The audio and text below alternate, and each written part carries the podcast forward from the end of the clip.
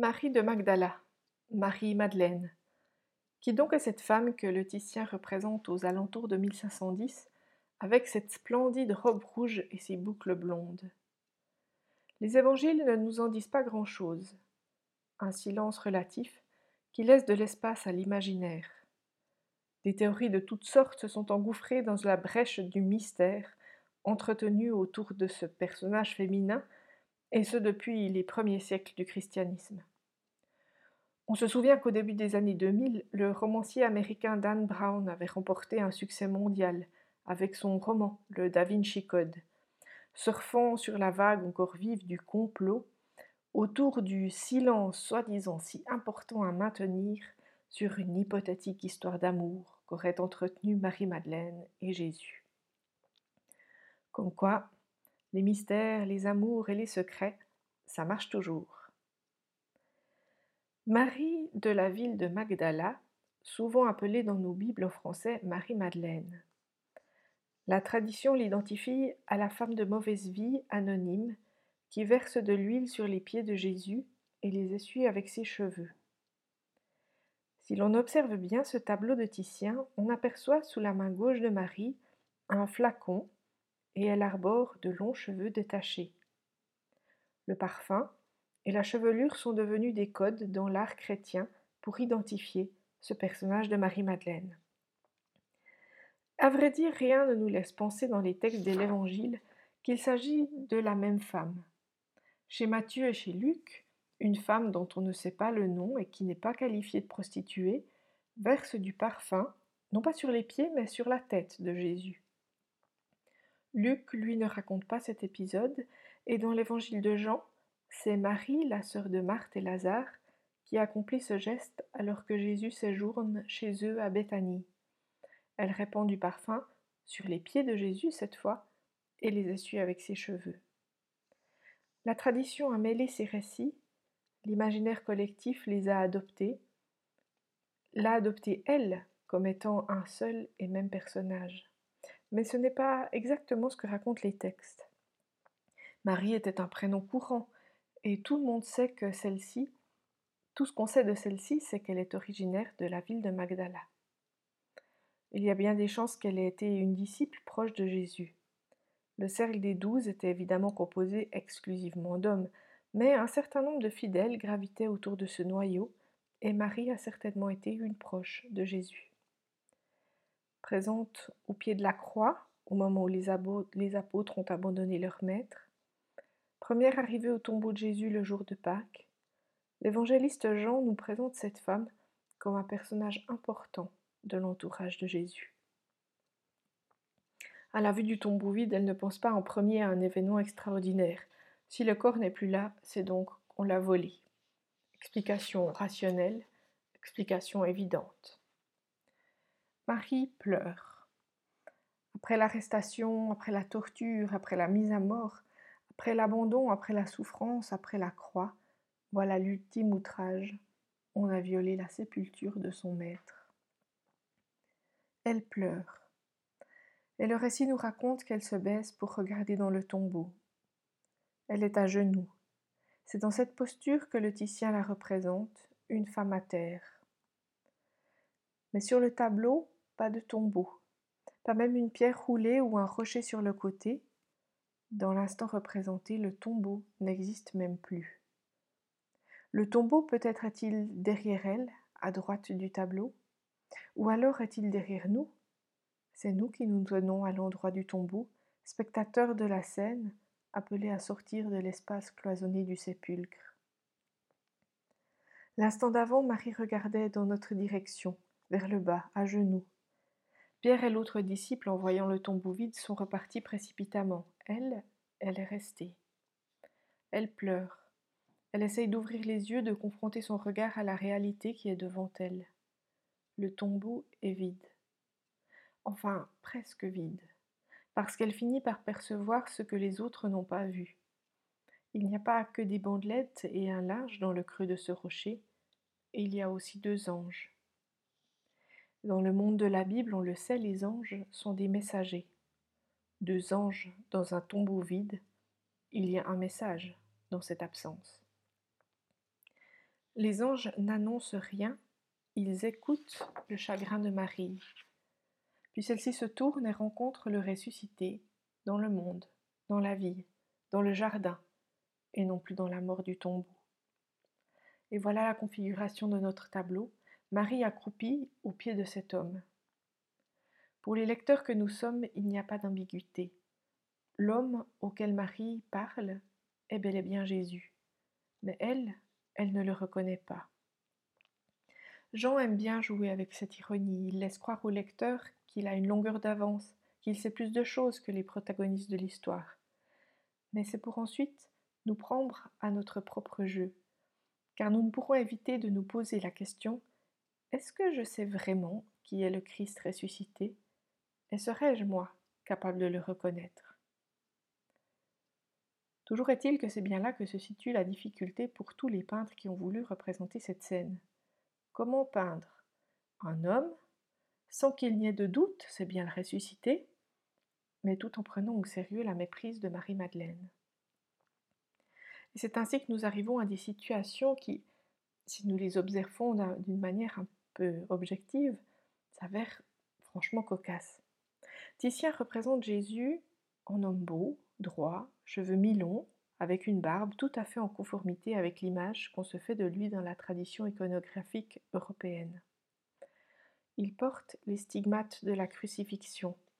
On distingue une marque sur son pied droit. Le peintre nous montre ainsi que le ressuscité n'est personne d'autre que le crucifié. La résurrection n'est pas un retour en arrière, un nouveau commencement, où tout le passé serait effacé. Même dans la résurrection, les marques du passé demeurent.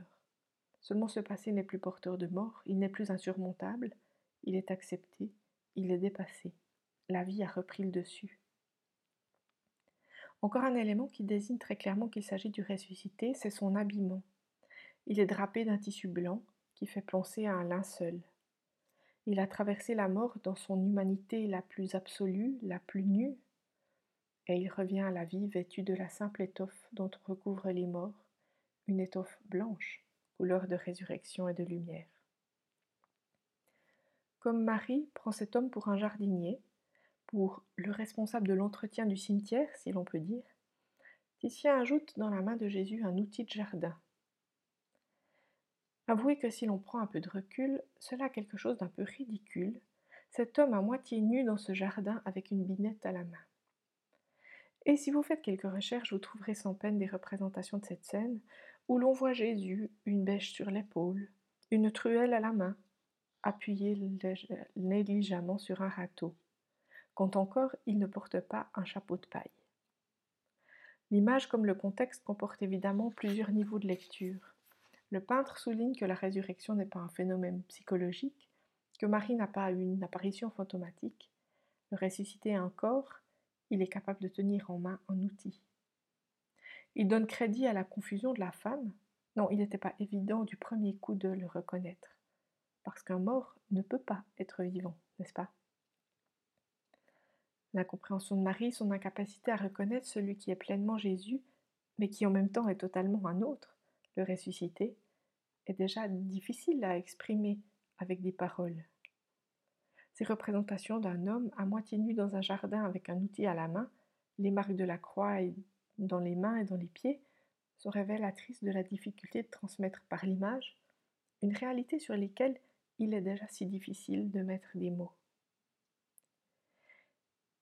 Et Marie est soudainement sortie de sa confusion. Ce n'est pas à sa voix qu'elle finit par comprendre, mais c'est ce que lui dit l'homme qui lui ouvre les yeux. Marie. Le ressuscité l'appelle par son nom, il la connaît, il la reconnaît. Le nom prononcé nous rappelle bien sûr la parole d'Ésaïe, je t'appellerai par ton nom. Être appelé par son nom par Dieu, c'est être connu de lui dans son être tout entier. Ce prénom prononcé, c'est l'affirmation que Marie est connue, est connue du Christ, est connue du ressuscité. Et le premier réflexe de cette femme est des plus naturels. Elle n'en croit pas ses yeux, elle veut croire ses oreilles, elle veut toucher, rendre concret. Mais Jésus ne le permet pas. Ne me touche pas, dit-il. Noli me tangere en latin. C'est l'instant exact que le Titien représente ici. Le ressuscité fait un geste de recul. Le geste de la main de Marie reste dans l'air. Ne me touche pas est une traduction possible. Toucher, c'est vouloir la preuve de la résurrection. C'est chercher à attester par ses sens la réalité de l'instant. C'est vouloir ne pas se laisser tromper par ce qu'elle voit, mais donner corps autrement, par ses autres sens. Une autre traduction possible est ne me retiens pas. Il n'est plutôt pour Marie, comme pour tous les croyants, de vivre avec la présence directe de leur Maître.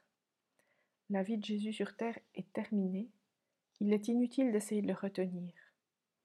Désormais, Marie et les croyants de tous les temps devons apprendre à vivre sans lui. Le théologien français Antoine Nuis traduit ainsi Cesse de t'accrocher à moi. Apprendre à vivre dans la présence directe de Jésus, sans la présence directe de Jésus, c'est la thématique principale de l'évangile de Jean. Tout le texte est destiné aux croyants de deuxième génération qui n'ont même pas connu Jésus vivant. Vivre sans Jésus, sans lui en tant qu'homme, mais pas complètement sans lui, la résurrection, c'est la promesse de la présence de Jésus autrement, dans la vie de chaque croyant, là-bas comme ici, hier comme aujourd'hui. Ne lis ne me touche pas, ne me retiens pas, ne t'accroche pas à moi, ne t'accroche pas à Jésus l'homme. Temps du rassemblement des disciples autour de lui, le temps de l'écoute de son enseignement est maintenant révolu. Désormais, nous avons le texte de l'Évangile auquel on peut revenir pour se replonger dans cet enseignement et poursuivre notre édification. Mais maintenant est advenu le temps de l'envoi, de la mission des disciples vers le monde. Nous sommes habitués à voir cette femme, Marie-Madeleine, à genoux, devant Jésus ressuscité, lui portant sur elle un regard de haut, de maître, elle portant sur lui un regard d'admiration, de soumission, d'adoration. Elle à terre et lui debout. Et bien sûr, nous sommes aujourd'hui marqués par des siècles, voire des millénaires de représentation de la condition féminine inférieure à celle des hommes. Et ce ne serait pas totalement rendre honneur à la place que cette femme a eue et que lui donne l'évangile de Jean que de garder d'elle uniquement cette image de cette belle demoiselle à genoux. Marie-Madeleine est le premier témoin de la résurrection, avant même les disciples de Jésus.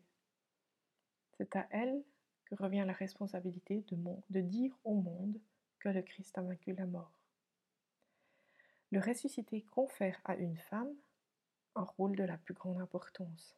Et pour l'époque, c'est presque inconcevable. Déjà parce que le témoignage d'une seule personne est facile à mettre en doute, mais le témoignage d'une femme, on n'en parle même pas. La résurrection, l'annonce d'un événement aussi incroyable, repose sur les frêles épaules d'une seule jeune femme. Ce texte a quelque chose de révolutionnaire, on ne le remarque plus forcément aujourd'hui, surtout que nous sommes marqués par ces images de cette belle femme aux cheveux longs, soumise en adoration aux pieds du Christ, cette image qui a traversé les siècles et notre iconographie. Et si justement la résurrection, c'était la capacité de porter un regard neuf sur toutes ces choses que l'on ne voit plus, remplacer nos cœurs insensibles, comme de la pierre, par des cœurs réceptifs, comme le dirait le prophète Ézéchiel. Et si Pâques c'était de croire sans toucher, mais en ayant vu. Et si Pâques c'était d'accepter de vivre sans certitude, mais avec des convictions. Et si Pâques c'était sentir une présence malgré l'absence. Pâques, c'est chaque moment dans lequel on se pose la question difficile de ce quelque chose d'indicible. Heureux sommes-nous, nous qui avons la chance d'avoir accès au texte, au texte des évangiles, nous qui avons la chance d'avoir accès aux œuvres d'artistes d'hier et d'aujourd'hui, qui toujours nous permettent de nous confronter à cette grande question. Serais-je capable de reconnaître aujourd'hui le ressuscité? Amen.